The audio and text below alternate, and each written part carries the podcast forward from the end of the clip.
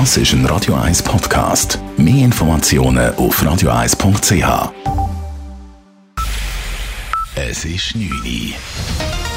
Radio 1, der Tag in 3 Minuten.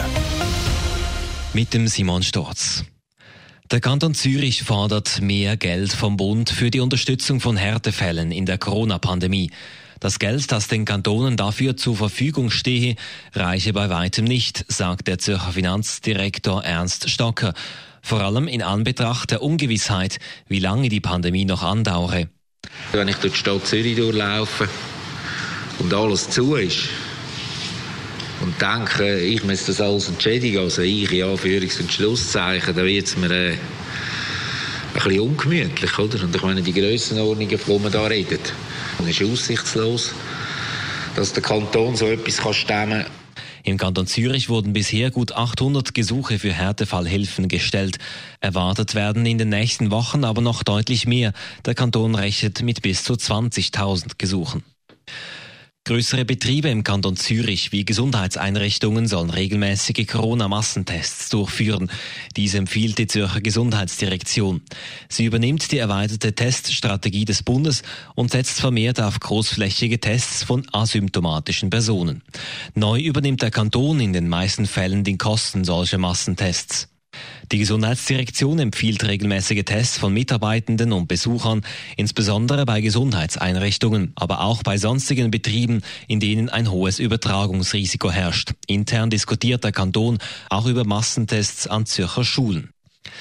Die Fälle mit Corona-Mutationen haben sich in der Schweiz mehr als verdoppelt. Die meisten Fälle wurden der britischen Variante zugeschrieben. Gesamthaft sind die Corona-Zahlen in der Schweiz aber weiter am Sinken. Der 7-Tage-Schnitt liegt noch 13 Prozent tiefer als vor einer Woche.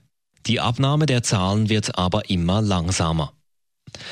Die Veranstaltungsbranche fordert Klarheit vom Bundesrat. Die Organisatoren fordern Sicherheit, unter welchen Bedingungen diesen Sommer wieder Musikkonzerte oder Festivals stattfinden können.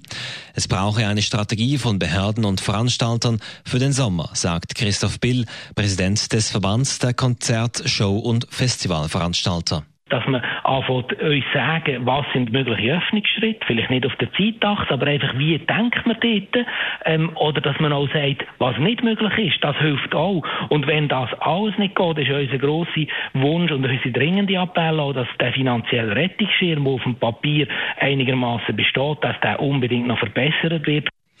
Die Verträge mit den Künstlern, Helfern und Lieferanten bräuchten eine monatelange Vorlaufzeit und man könne es sich nicht erneut leisten, Verträge abzuschließen und diese wieder absagen zu müssen, so die Veranstalter. Radio 1 Wetter. In der Nacht und am Morgen bewölkt, aber trocken. Und morgen gibt es dann auch wieder ein bisschen Sonne und relativ warme 11 Grad. Das war der Tag in 3 Minuten.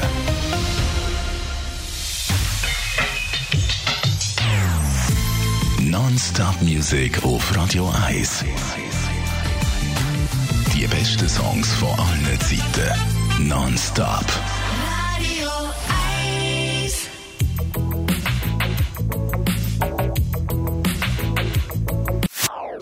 Das ist ein Radio 1 Podcast. Mehr Informationen auf radio1.ch.